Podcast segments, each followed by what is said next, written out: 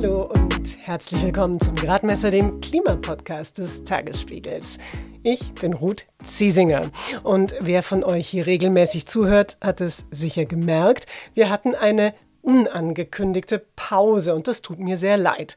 Schuld war ein fieser Infekt und ich freue mich umso mehr, dass ihr jetzt wieder mit dabei seid. Ich hoffe, ihr habt Spaß dabei. Die Strategie Deutschlands ist, möglichst viel zu elektrifizieren, Verkehr und auch die Wärme für unsere Häuser. Aber natürlich wird es immer eine Angewiesenheit auf Moleküle geben. Die werden im Moment durch Erdgas bereitgestellt, teuer und knapp geworden und müssen schnell, möglichst schnell durch klimaneutrale Moleküle ersetzt werden. Das führt uns zu Wasserstoff. Grüner Wasserstoff ist das Mittel der Wahl, also durch erneuerbare Energien, durch Elektrolyse produzierter Wasserstoff. Und für den Übergang nimmt man auch sogenannten blauen Wasserstoff, das ist Erdgas, wo das CO2 abgespalten und gespeichert wird. Für Wirtschaftsminister Robert Habeck ist der grüne Wasserstoff das Mittel der Wahl für den Weg hin zur Klimaneutralität warum die Wirtschaft, darunter auch die Erdgasindustrie, jetzt ganz wild auf Wasserstoff ist und was das auch mit China zu tun hat. Das und mehr sagt uns gleich die Wirtschaftsweise Veronika Grimm. Vorher dröseln wir auf, warum beim Wasserstoff grün besser als blau ist und beides besser als grau. Und nach dem Gespräch mit Veronika Grimm erklärt Christian Schautwed, wie die Dürre in Europa auch unsere Wasserstoffpläne beeinflusst.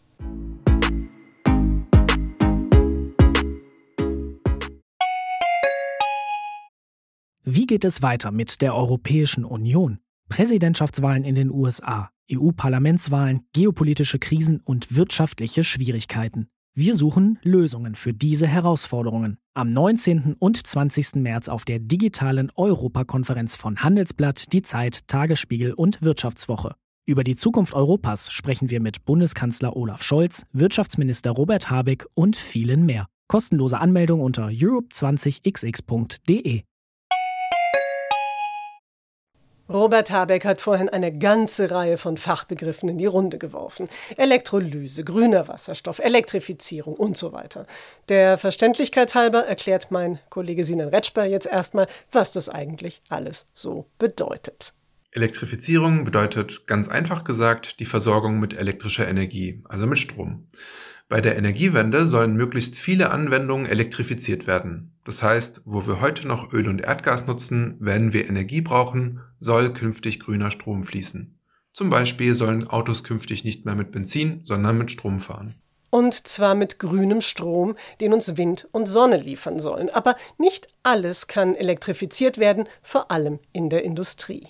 Und für die Zeiten, in denen keine Sonne scheint oder Windflaute herrscht, muss Energie gespeichert werden, womit wir zum grünen Wasserstoff kommen. Wasserstoff ist eigentlich ein farbloses Gas. Grün heißt der Wasserstoff dann, wenn er durch Elektrolyse aus grünem Strom und Wasser entsteht. Bei der Elektrolyse wird Wasser in Wasserstoff und Sauerstoff gespalten.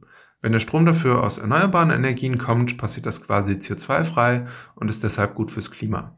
Ganz anders sieht das aus beim grauen Wasserstoff. Denn der graue Wasserstoff wird aus fossilen Energieträgern gewonnen, vor allem aus Erdgas. Und bei diesem Prozess entsteht neben Wasserstoff das Treibhausgas Kohlendioxid. Das ist also alles andere als klimafreundlich. Und genau diesen grauen, klimaschädlichen Wasserstoff benutzen wir aktuell in der Industrie in Deutschland. Und was war das jetzt mit dem blauen Wasserstoff? Blauer Wasserstoff wird auch aus Erdgas gewonnen. Das CO2, das dabei produziert wird, soll aber nicht in die Atmosphäre gelangen, sondern direkt abgeschieden und im Boden verpresst werden. Die Technik nennt sich CCS, das ist die Abkürzung für Carbon Capture and Storage. Wie viel CO2 dabei aber wirklich eingefangen werden kann, ist noch unklar. Und das Problem von Methanlecks bei der Förderung von Erdgas bleibt so oder so bestehen. Sinan Retschber vom Tagesspiegel Background Energie und Klima war das. Wir sehen also, Wasserstoff ist zwar toll in der Anwendung, weil als Abfall nur Wasserdampf entsteht, aber in der Produktion ist er bisher nicht nur sehr energieaufwendig, sondern auch dreckig. Wie wir damit umgehen sollen, das sagt jetzt Veronika Grimm.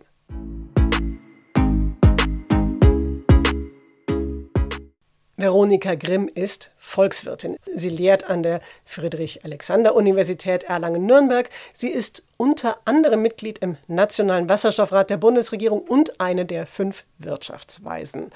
Veronika Grimm setzt voll auf Wasserstoff und zwar erstmal auch auf die ganze Farbpalette. Im Videocall hat sie mir gesagt, warum. Wir planen ja für die Energiewende mit Wasserstoff, eigentlich grünem Wasserstoff und zwar in Mengen, die wir heute noch überhaupt nicht zur Verfügung haben. Warum ist denn vor allem auch aus ökonomischer Sicht Wasserstoff so wichtig für die Energiewende, beziehungsweise warum gibt es eben ohne Wasserstoff keine Klimaneutralität? Ja, für die Klimaneutralität in Europa brauchen wir die direkte Elektrifizierung, also den Ansatz von Wärmepumpen, von batterieelektrischen Fahrzeugen, aber eben auch die indirekte Elektrifizierung über Wasserstoff, den man äh, mit Hilfe von Strom erzeugt. Also man spaltet Wasser in seine Bestandteile Wasserstoff und Sauerstoff mit Hilfe von Strom idealerweise grünem Strom und nutzt das dann eben, um fossile Energieträger zu ersetzen. Das kann sein stofflicher Natur, also in der Industrie zum Beispiel kann man Wasserstoff als Grundstoff einsetzen oder eben auch zur Energieerzeugung. Und auch in anderen Sektoren kann man Wasserstoff einsetzen, zum Beispiel in der Mobilität. Im Personenverkehr setzt man wahrscheinlich auf die Batteriemobilität. Das ist günstiger und auch effizient, weil man den, den Strom effizient nutzen kann. Aber in der Schwermobilität, wenn die Strecken lang sind und die Güter schwer, die man transportieren will, dann ist Wasserstoff von Vorteil und auch im Schiff- und Flugverkehr. Dann hat man in der Wärmeversorgung Einsatz Einsatzbereiche, Prozesswärmenachfrage, wenn die Gebäudestruktur für Wärmepumpen nicht geeignet ist und wir haben ja jetzt auch gehört im Zuge der Energiekrise, wir brauchen zwar Gaskraftwerke, aber wir wollen die mittelfristig mit Wasserstoff betreiben, damit dann die Stromerzeugung komplett klimaneutral ist. Also wir brauchen Wasserstoff an vielen Stellen, eigentlich komplementär, ergänzend zu der Elekt direkten Elektrifizierung. Sie sind ja Mitglied im Nationalen Wasserstoffrat. Die Vorsitzende des Wasserstoffrates, Katharina Reiche, die hat gerade der FAS ein Interview gegeben und da hat sie gesagt, dass der Bedarf in Deutschland an Wasserstoff in den kommenden 20 Jahren auf mindestens 600 Terawattstunden steigen wird. Und das klingt jetzt für die allermeisten von uns wahrscheinlich sehr abstrakt, aber es reicht vielleicht, wenn wir uns so grob vorstellen, dass sich der Bedarf im Vergleich zu heute mindestens verzehnfachen wird. Und das sind ja wirklich irre Mengen. Ist das jetzt bewusst großzügig gerechnet, damit wir in 20 Jahren lieber zu viel Wasserstoff haben als zu wenig? Ja, es ist noch sehr unsicher, wie viel Wasserstoff wir am Ende wirklich einsetzen. Das hängt nämlich davon ab, welche Bereiche wir wie weit elektrifizieren können. Das hängt natürlich auch davon ab, wie viel, wie weit wir den Strom die Stromversorgung ausbauen können in Europa. Die Schätzungen in der Literatur in verschiedensten Studien, die teilweise auch schon länger zurückliegen, sind zwischen 230 Terawattstunden und 800 Terawattstunden. Das bedeutet, dass man eine Stromerzeugung braucht zwischen 375 Terawattstunden und 1300 Terawattstunden jährlich. Zum Vergleich, aktuell der Bruttostromverbrauch in Deutschland liegt äh, 2022 bei 550 Terawattstunden. Also man kann sich so ungefähr vorstellen, dass man nochmal so viel Strom erzeugen muss wie aktuell, um dann den Wasserstoff daraus herzustellen, den wir verbrauchen im Energiesystem. Und das ist schon eine ganze Menge. Aber das wäre eben gerechnet für ein klimaneutrales Energiesystem. Bis 2030 sind die Mengen ein bisschen niedriger, aber auch schon richtig signifikant. Äh, da wird gerechnet mit mit so 50 bis 90 Terawattstunden zusätzlich an Bedarf an klimafreundlichem Wasserstoff, zusätzlich zu ähm, dem Wasserstoff, den wir jetzt aktuell schon grau herstellen, in zum Beispiel der chemischen Industrie, das sind so um die 50 Terawattstunden. Ja, Sie haben es jetzt gerade erwähnt, der, der graue Wasserstoff, der ist ja quasi doppelt klimaschädlich, weil bei der Produktion dann sowohl CO2 als auch Methan in die Atmosphäre geraten. Und deswegen wollen wir eben künftig auf grünen Wasserstoff setzen. Sie haben vorhin schon die Elektrolyse beschrieben, wo man eben aus vor allem Wasser und erneuerbaren Energie dann Wasserstoff produziert. Sie sagen aber trotzdem, es wäre ein Fehler, wenn wir uns jetzt komplett auf grünen Wasserstoff versteifen. Warum denn das?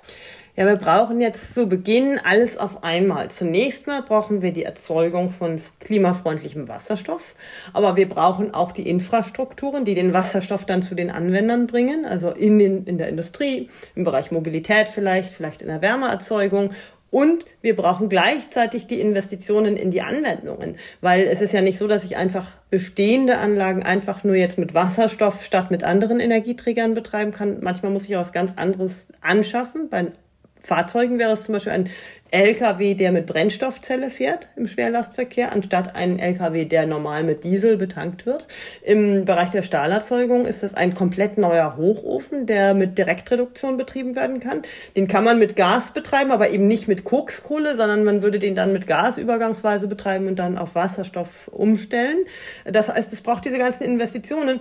Und um dieses System zum Laufen zu kriegen, ist es sicherlich sinnvoll, bei der Wasserstoffherstellung zunächst mal recht pragmatisch zu sein weil wenn ich jetzt sage, ich möchte nur grünen, dann muss ich ja warten, bis die ganzen Elektrolyseanlagen alle gebaut sind. Und dann hat natürlich äh, die Abnehmerseite äh, das Risiko mit der Investitionsentscheidung, wann ist denn dann so viel Wasserstoff verfügbar, dass wir alle zum Zug kommen. Da ist es jetzt so, dass man verschiedene Verfahren auch berücksichtigen kann, zum Beispiel blauen Wasserstoff, das macht man konventionell wie eben heute. Man grauen Wasserstoff aus Gas erzeugt, also man spaltet den Wasserstoff von äh, Gas ab und dabei wird dann CO2 freigesetzt in die Luft.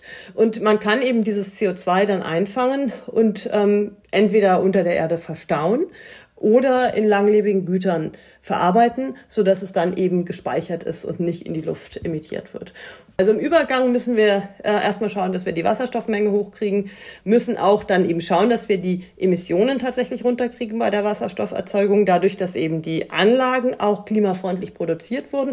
Aber diese Investitionen sollte man eben schnell tätigen, weil sonst passiert nichts. Hm.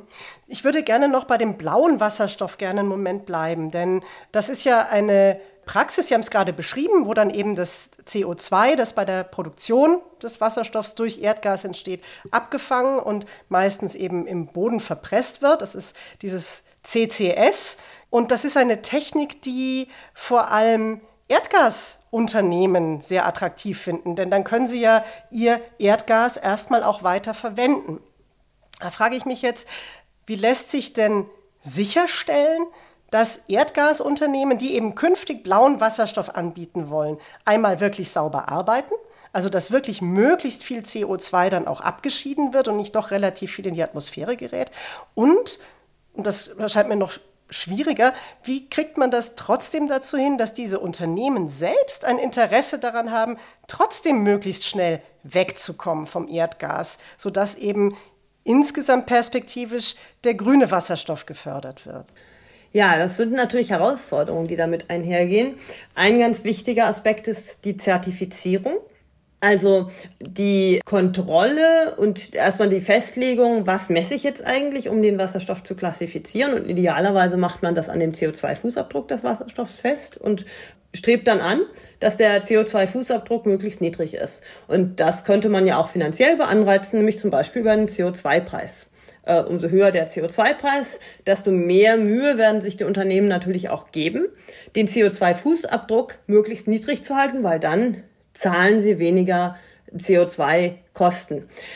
Wie kann man jetzt den CO2-Fußabdruck möglichst niedrig halten? Naja, indem man seine Prozesse äh, kontrolliert und die Anlagen so aufbaut, dass möglichst viel von dem CO2 eingefangen wird und tatsächlich unter der Erde verpresst wird. Dafür muss man dann natürlich diese Anlagen kontrollieren, abnehmen, zum Beispiel durch den TÜV. Und vieles kann man natürlich anhand der Konf an der Konfiguration der Anlage festmachen, aber man muss vielleicht auch von Zeit zu Zeit kontrollieren. Aber dafür gibt es eigentlich etablierte Verfahren. Wichtig ist, dass man festlegt, wie man den CO2-Fußabdruck ermittelt und äh, misst und auch, woran man jetzt die ähm, Klassifikation von Wasserstoff festmacht, ob man es an der Farbe macht, also an der Produktionstechnologie, grün mit Elektrolyse mhm. versus blau aus Gas oder eben, ob man sagt, man guckt erstmal auf den CO2-Fußabdruck und das wäre eigentlich besser, weil das Ziel ist ja, CO2-Emissionen zu vermeiden. Man sieht bei blauem Wasserstoff, wenn man sich das anguckt, hängt es sehr stark von der Konfiguration der Anlagen ab wie hoch der CO2-Fußabdruck ist. Alte Anlagen haben höheren Fußabdruck als neuere Anlagen. Je nachdem, wie ich die dieses Capture, also dieses Einfangen das CO2 und die, das Verstauen, Aufsätze von der Anlagenkonfiguration her, gibt es da mehr oder weniger Leakage, was wieder Emissionen und Treibhausgase in die Luft freisetzt. Und ähm, das ist äh, sehr signifikant. Also man muss da sehr aufpassen, dass man dann tatsächlich Vorschriften macht, dass der CO2-Fußabdruck nach unten gebracht wird. Und idealerweise produziert man den Wasserstoff dort, wo das Gas gefördert ist und transportiert dann den Wasserstoff, weil man dann eben die ganzen Methanleckagen auch verhindert, vermeidet, äh, die eben auch nochmal zum Fußabdruck beitragen würden. Ich würde jetzt noch zum zweiten Teil meiner Frage nochmal zurückkommen. Und wie kriege ich das hin, dass so ein Unternehmen dann trotzdem sagt, ich habe jetzt da rein investiert in tolle Anlagen, ich kontrolliere die, die sind super, die funktionieren spitzenmäßig und trotzdem gehe ich aber weg vom Erdgas und brauche dafür auch gar nicht so lange. Ja, zunächst mal. Oder macht es das gar nicht dann? Zunächst mal muss man ja sehen, dass man das CCS, also das Carbon Capture and Storage, das wird ein ganz integraler Bestandteil unserer Transformation zur Klimaneutralität sein, weil ohne äh, dieses Carbon Capture and Storage werde ich gar nicht klimaneutral sein können. Es werden im System immer einige Emissionen verbleiben und deswegen brauche ich sozusagen Leitungen für das CO2, um die dann, um das CO2 am Ende unter der Erde zu verpressen und zu entsorgen. Das brauchen wir eh. Insofern sind das auch teilweise Infrastrukturen, die gar nicht überflüssig sind, sondern die eben noch gebraucht werden. Dann ist eben immer die Frage, was machen die Unternehmen langfristig mit ihrem Gas? Wir wollen ja in Europa klimaneutral werden, aber andernorts nutzt man vielleicht noch fossile Energieträger länger.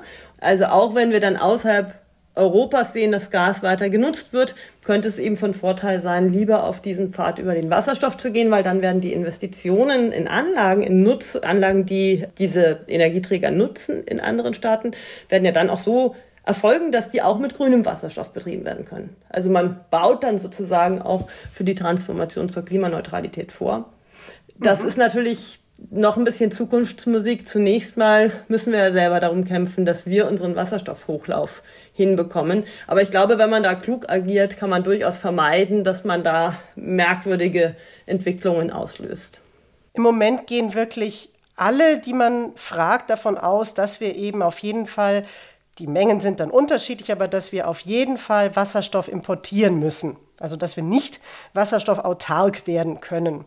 Und jetzt hat uns äh, Russlands Angriffskrieg gegen die Ukraine ja ziemlich drastisch gezeigt, dass das eine schlechte Idee ist, wenn man sich bei Energieimporten von einem einzigen Land, in dem Fall sogar noch von einer Autokratie, abhängig macht. Und beim grünen wie beim blauen Wasserstoff positionieren sich jetzt gerade auch Länder wie Katar oder Saudi-Arabien als potenzielle Großlieferanten. Besteht da die Gefahr, dass wir beim Wasserstoff in 20 Jahren dastehen, wo wir am 24. Februar 2022 beim Erdgas waren? Das hängt jetzt sehr stark davon ab, wie wir agieren. Ich glaube, wir haben jetzt zumindest gesehen, dass wenn man sich erstmal abhängig gemacht hat, dass es sehr, sehr schwer durchsetzbar ist, diese Abhängigkeit wieder zu reduzieren. Weil auch vor dem russischen Angriffskrieg auf die Ukraine war, gab es ja immer mal Stimmen, die gesagt haben, wir müssen LNG-Terminals bauen, damit wir mehr Wettbewerb haben am Gasmarkt. Aber es war natürlich teuer. Es war natürlich so, solange alles lief, günstiger. Und das hat uns in dieser Abhängigkeit eigentlich eingefangen sozusagen. Dass wir Wasserstoff importieren müssen, ist ziemlich klar. Also wenn wir jetzt zwischen 53 und 90 Terawattstunden Wasserstoff brauchen 2030 und wir gleichzeitig eben diese 10 Gigawatt Elektrolysekapazitäten in Deutschland nur bauen wollen, dann sind das ungefähr 35 Terawattstunden. Also dann fehlt noch was. Also so 20 bis 60 Terawattstunden fehlen dann, die wir importieren müssen. Und das kann man machen über Pipeline oder auf dem Seeweg. Über Pipeline kommen wir natürlich nach zum Beispiel Norwegen oder Schottland, vielleicht auch irgendwelche Staaten im Osten oder irgendwas in Nordafrika. Auf dem Seeweg haben wir natürlich eine viel größere Reichweite. Da können wir alle Länder der Welt, eigentlich wie beim LNG-Transport oder beim Öl Erdölhandel, können, kann man aus allen Ländern der Welt ähm, Wasserstoff importieren. Per Pipeline kann man ihn per, als Gas, gasförmig, als Druck Gas importieren. Für den Schiffstransport müssen wir ihn verflüssigen. Da gibt es verschiedene Möglichkeiten. Als Ammoniak, als Methanol könnte man ihn weiterverarbeiten und dann flüssig transportieren. Oder eben eher noch Zukunftsmusik, Flüssigwasserstoff, also tief kalt oder an organische Wasserstoffträgersubstanzen, die eben auch den Wasserstoff verflüssigen, gekoppelt und dann kann man ihn wieder entkoppeln. Also da gibt es verschiedene Möglichkeiten und jetzt sollte man natürlich einen Hochlauf anstoßen. Und es ist, glaube ich, gut mit diesen Ländern, die sich jetzt auch schon vorbereiten. Sie hatten äh, Katar genannt, sie hatten die, die Vereinigten Arabischen Emirate sind potenzielle Exporteure, auch Saudi-Arabien investiert. Das sind natürlich Staaten, die haben viel Geld aus dem mhm. Handel mit fossilen Energieträgern und die bauen jetzt vor für den Handel mit erneuerbaren Energieträgern. Und ich glaube, es ist auch wichtig, da Handelsbeziehungen aufzubauen. Aber eben nicht ausschließlich. Und da ist es jetzt ganz, ganz wichtig, dass wir andere Regionen der Welt erschließen. Auf dem Seeweg ist das gut machbar, aber auch per Pipeline-Transport sind Dinge denkbar. Richtung Norwegen, Richtung äh, Schottland, auch Richtung Osten, je nachdem, wie sich auch die Situation im Osten Europas entwickelt. Das ist natürlich ganz wichtig, um zu diversifizieren. Und dann muss man sich auch noch überlegen, mit Blick auf die Energiesicherheit, Schiff haben wir jetzt auch gesehen, in der Energiekrise ist ziemlich resilient im mhm. Vergleich zu Pipeline, weil man auf Pipeline natürlich Anschläge haben kann. Und gerade wenn es durch äh, politisch hochbrisante Gebiete geht, dann ist das natürlich auch ein Sicherheitsrisiko. Das heißt, man sollte sich von diesen Verbindungen dann nicht zu sehr abhängig machen. Und deswegen ist so eine Mischung aus Pipeline-Transport und Schiffstransport wahrscheinlich sinnvoll. Und wenn man jetzt weltweit denkt, dann gibt es ganz, ganz viele Staaten, die interessante Kooperationspartner sind aus ganz unterschiedlichen Gründen. Australien als rechtssichere Demokratie die auch Technologiekompetenz hat, wo man Lieferketten aufbauen könnte. Island sehr nah und hat thermische Quellen. Das ist äh, sehr effizient. Da kann man viel Wasserstoff herstellen mit wenig Anlagen. Kanada, Chile, Namibia, wo man Synergieeffekte mit entwicklungspolitischen Zielen vielleicht hat. Auch Energieversorgung dieser Länder gleich auf Erneuerbare mit umstellen im Zuge von Wasserstoffkooperationsprojekten. Also da ist vieles denkbar, aber man muss es mhm. angehen. Es braucht signifikante Anfangsinvestitionen, um sowas loszutreten. Ich würde gerne noch einen kurzen Moment bei der Infrastruktur bleiben. Und zwar ähm, hat jetzt gerade der Industrieausschuss im EU-Parlament gesagt oder einen Vorschlag gemacht, wie er sich vorstellt, wie denn so eine Wasserstoffinfrastrukturplanung in Europa aussehen könnte und wer sich da darum kümmern sollte. Und da hat man jetzt gesagt, das wäre sinnvoll, wenn die Gasbetreiber das in die Hand nehmen würden, vielleicht noch in Kooperation mit den Stromnetzbetreibern. Jetzt hat die Deutsche Umwelthilfe gesagt, das ist eine fundamentale Fehlsteuerung und befürchtet eben, dass dadurch der Wasserstoff in Sektoren reinkommt, wo er vielleicht nicht unbedingt gebraucht wird. Wie sehen Sie das denn? Ja, ich glaube, zunächst mal muss man sagen, dass man natürlich, damit die Anwendung überhaupt möglich wird, brauchen wir einen massiven Ausbau von Infrastruktur. Und es ist richtig, dass die Gasnetzbetreiber im Rahmen der European Hydrogen Backbone Initiative, also der Initiative, um ein europäisches Backbone-Netz zu bauen, schon Pläne vorgelegt haben. ist ganz interessant, man kann das im Internet ähm, googeln und es gibt so interaktive Landkarten, wo man sich angucken kann, wo könnten diese Leitungen liegen, wie viel muss man zubauen. Man würde das ja aus bestehender Gasnetzinfrastruktur bauen und würde ungefähr, ungefähr 40 Prozent der Leitungskapazitäten nur zubauen müssen. Das ist natürlich ein riesiger Vorteil und deswegen ist es auch gut, wenn die Gasnetzbetreiber das machen, weil die verfügen über die Assets und die verfügen auch über die Kompetenz, natürlich Leitungen zu bauen und die ganzen Verfahren zu managen. Und das ist natürlich gut, dass die sich europäisch äh, zusammengeschlossen haben. Jetzt gibt es diese Pläne, und da muss man jetzt überlegen, wie kann man denn jetzt veranlassen, dass überhaupt was passiert. Und damit irgendwas passiert, müsste man jetzt über die Regulierung sich im Klaren werden, also Entscheidungen treffen. Entweder baut man das privatwirtschaftlich aus, dann braucht es eine Regulierung, weil diese Netzbetreiber natürlich in ihrem jeweiligen Netzgebiet natürliche Monopolisten sind. Es gibt keinen Konkurrenten und deswegen muss man natürlich sie regulieren. Die Alternative, aber die ist in dem Fall heikel ist eine staatliche Lösung, dass man eine staatlich kontrollierte Gesellschaft etabliert, also eine Betreibergesellschaft. Das ist in der Diskussion, aber das ist, und das könnte man theoretisch auch machen, wenn man jetzt auf der grünen Wiese agieren würde. Aber wenn wir jetzt schnell sein wollen, dann ist das sehr, sehr schwierig, sich vorzustellen, wie denn über eine staatliche Betreibergesellschaft dieses Tempo entfaltet werden soll, das wir brauchen. Weil wir müssen eigentlich, damit die Industrie Klarheit hat über mögliche Transformationspläne, muss eigentlich 2030 auch erwartbar sein, dass der Wasserstoff über ein Netz verfügbar ist und bis 2030 diese staatliche Gesellschaft zu gründen, die Leitungen sozusagen in diese staatliche Gesellschaft zu überführen und dann staatlich das Netz zu bauen, das kann ich mir eigentlich schwer vorstellen, dass das gelingen kann. Hm. Wir werden nach Deutschland grünen Wasserstoff importieren müssen, aber bei der Technologie für grünen Wasserstoff, zum Beispiel bei der Elektrolyse. Da wären wir sehr gerne Exporteur. Allerdings gibt es da jetzt massive Konkurrenz. China will das auch, sieht sich da als Vorreiter und die USA sind jetzt mit dem Inflation Reduction Act quasi ein Fördergelder Eldorado für Unternehmen geworden. Was machen wir denn da jetzt? Ja, genau. Das ist eine riesige Herausforderung. Sie sagen das. China plant schon lange, in dem Bereich Technologie Kompetenz zu entwickeln und wahrscheinlich auch äh, tatsächlich auf dem Weltmarkt eine Führerschaft einzunehmen. Ähm, wenn man sich die Prognosen der Internationalen Energieagentur angeguckt hat, vor dem Inflation Reduction Act, dann hat man ganz interessant gesehen, dass die Elektrolysekapazitäten und auch der Anlagenbau, also die Kapazitäten zur Produktion dieser Elektrolyseanlagen, die hätten sich in China verteilt, war die Prognose, in Europa und im Rest der Welt, aber in den USA nur ganz wenig. Nach dem Inflation Reduction Act ist die Erwartung eigentlich, dass im Jahr 2030 in den USA alleine mehr Anlagen gebaut werden, werden als die Internationale Energieagentur vor dem Inflation Reduction Act für die ganze Welt antizipiert hat.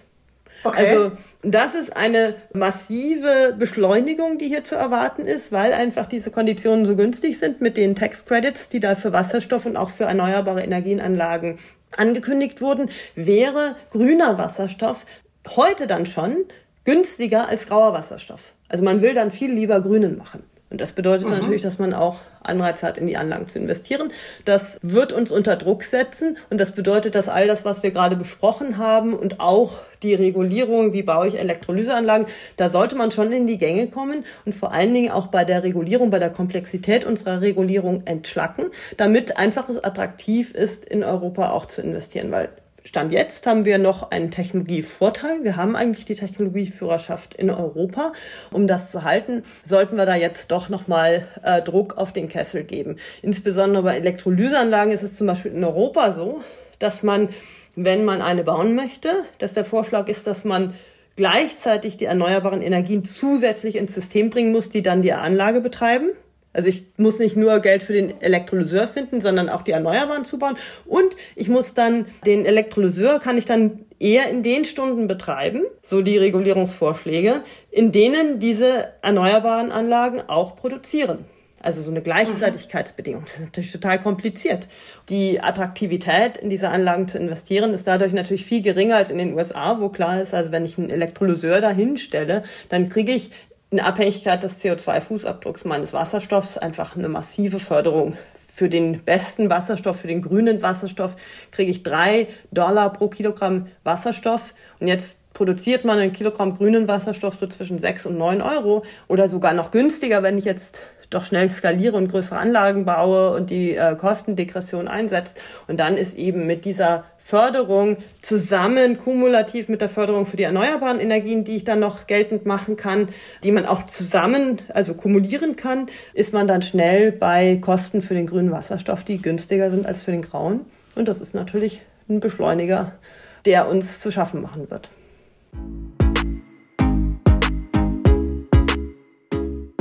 Veronika Grimm war das.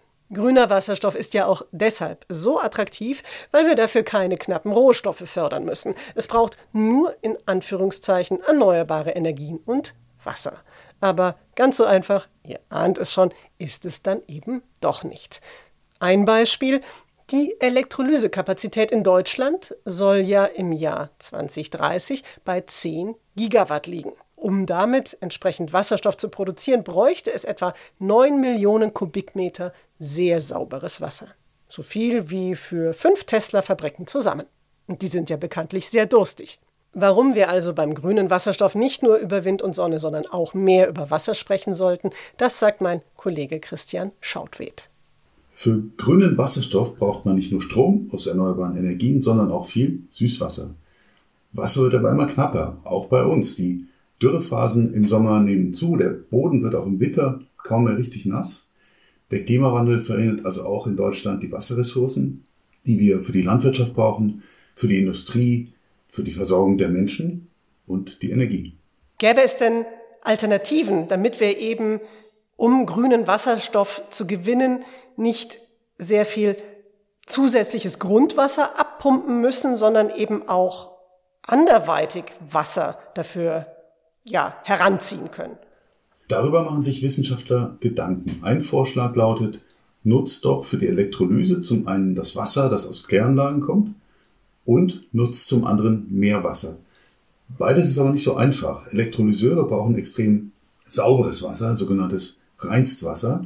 Das kann man aus Kläranlagen Abwasser raffinieren, ja, das geht, aber das ist sehr aufwendig und teuer.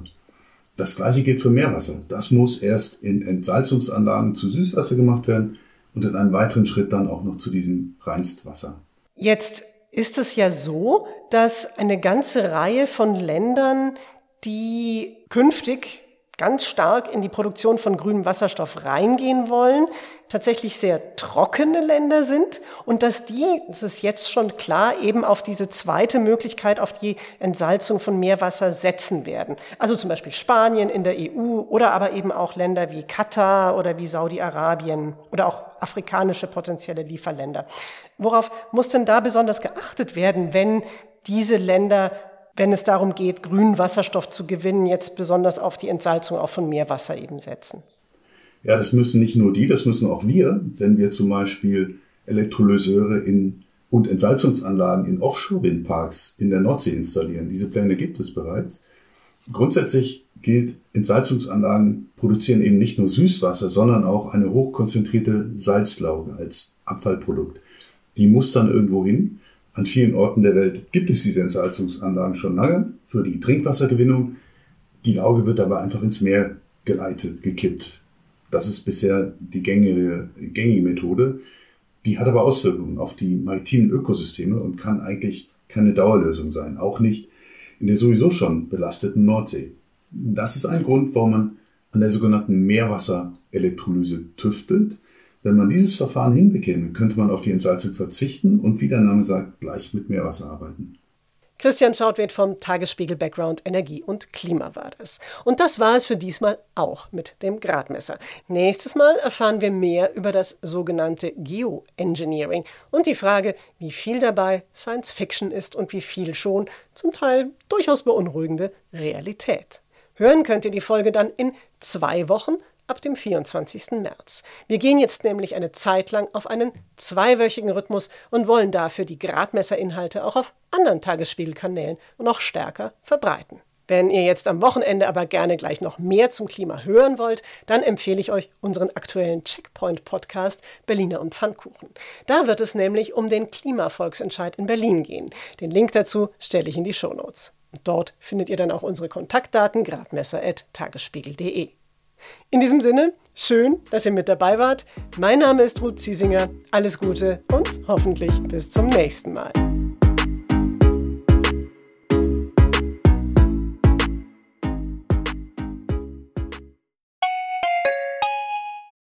Wie geht es weiter mit der Europäischen Union? Präsidentschaftswahlen in den USA, EU-Parlamentswahlen, geopolitische Krisen und wirtschaftliche Schwierigkeiten. Wir suchen Lösungen für diese Herausforderungen. Am 19. und 20. März auf der digitalen Europakonferenz von Handelsblatt, Die Zeit, Tagesspiegel und Wirtschaftswoche. Über die Zukunft Europas sprechen wir mit Bundeskanzler Olaf Scholz, Wirtschaftsminister Robert Habeck und vielen mehr. Kostenlose Anmeldung unter europe20xx.de.